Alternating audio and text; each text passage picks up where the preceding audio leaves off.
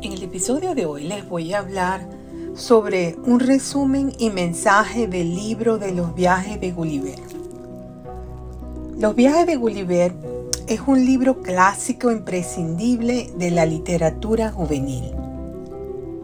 Gulliver es un hombre amigo de viajes y aventuras. Tras uno de sus numerosos viajes, una tempestad hizo naufragar su velero. Con otros cinco tripulantes en una barca consiguen salvarse momentáneamente. Pero una súbita fraga de viento norte hace zozobrar el bote y Gulliver nadando arriba a una costa desierta. Se interna tierra adentro y vencido por la fatiga, se tiende a dormir sobre un prado. Al día siguiente, cuando se despierta, no puede incorporarse. Intenté levantarme, nos explica el propio Gulliver, pero no pude, porque tendido de espaldas como me hallaba, encontré mis piernas y brazos fuertemente atados por ambos lados al suelo, y mi cabello, que era largo y abundante, sujeto del mismo modo.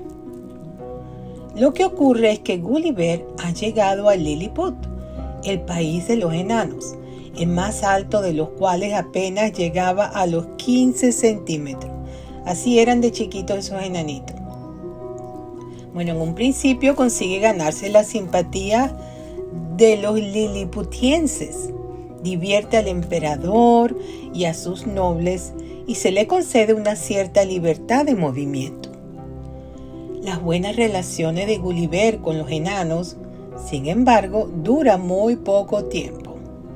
El rey ordena en cierta ocasión que se disparen sobre el hombre montaña, así lo llamaban a Gulliver, dardos envenenados, pero este, Gulliver, previno a tiempo y consiguió huir en una barca que ha cargado de provisiones.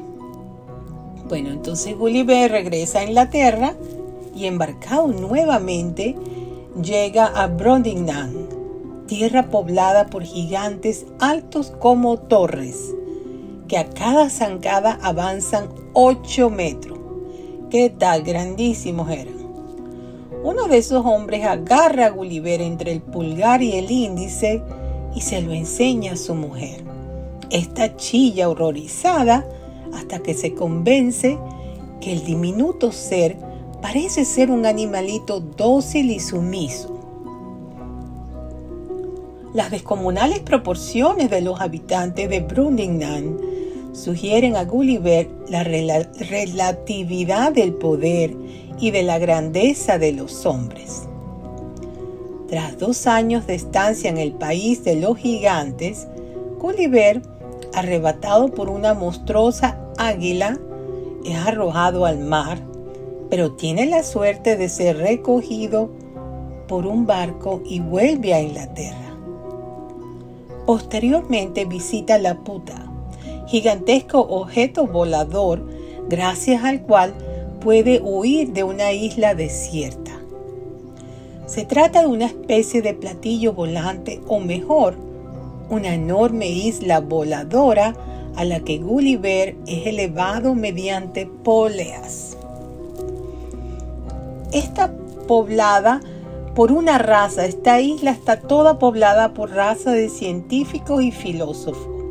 Posteriormente llega a Jonat Lunengan, donde habitan los Strulbergs o inmortales. Dicen a Gulliver que de vez en cuando, aunque muy raramente, nacía en alguna familia un niño con una mancha roja y circular en la frente. Precisamente sobre la ceja izquierda, asimismo lo, lo describen lo que era signo infalible de que aquel niño no moriría jamás. La inmortalidad, sin embargo, es considerada por los Strudenberg como el peor de los males. En su postrero viaje, Gulliver llega al país de los Hunninghams, raza de caballos pensantes que se expresan en un idioma parecido al alemán. Nuestro héroe reside durante tres años en este último país y regresa luego definitivamente a Inglaterra. Después de atinadas reflexiones y consideraciones sobre todo lo que aprendió durante los viajes, todas esas extraordinarias aventuras constituyen el argumento de la famosa fantasía satírica Viajes de Gulliver, escrita por Jonathan Swift. Pero más allá de las peripecias y la desbordante imaginación que se advierte en la obra y que la han convertido en un libro clásico de la literatura juvenil, se encierra también en ella una violenta diatriba. ¿Qué quiere decir diatriba? Es un discurso con contenido agresivo. Entonces se encierra también en ella un discurso con contenido agresivo contra los usos y costumbres de la sociedad inglesa de aquellos tiempos e incluso una amarga crítica contra los hombres en general, sin distinción de nacionalidades. Bueno, esto me llamó la atención esto porque es muy interesante cómo va describiendo cada viaje de Gulliver y cada enseñanza que él se va llevando, los personajes que ve, todo lo que las cosas como piensan. Entonces yo los dejo con esta reflexión. Cada vez que vean cosas en su vida que les pasen, empiecen a analizar y ver cómo pueden eso encajar en su vida. Y si no encaja, pues no, no, lo, no lo usan, simplemente lo dejan pasar. Sacar solamente el provecho de las cosas buenas que nos suceden, es lo que tenemos que pensar. Bueno, eh, me encantó muchísimo este, este, hablar sobre este episodio de los viajes de Gulliver y espero que les guste. Eso los hago con mucho cariño y para ustedes que les llegue a donde quiera que se encuentre. La fuente para este podcast fueron mis comentarios sobre el tema y la página web de veres.net, literatura, los viajes de Gulliver.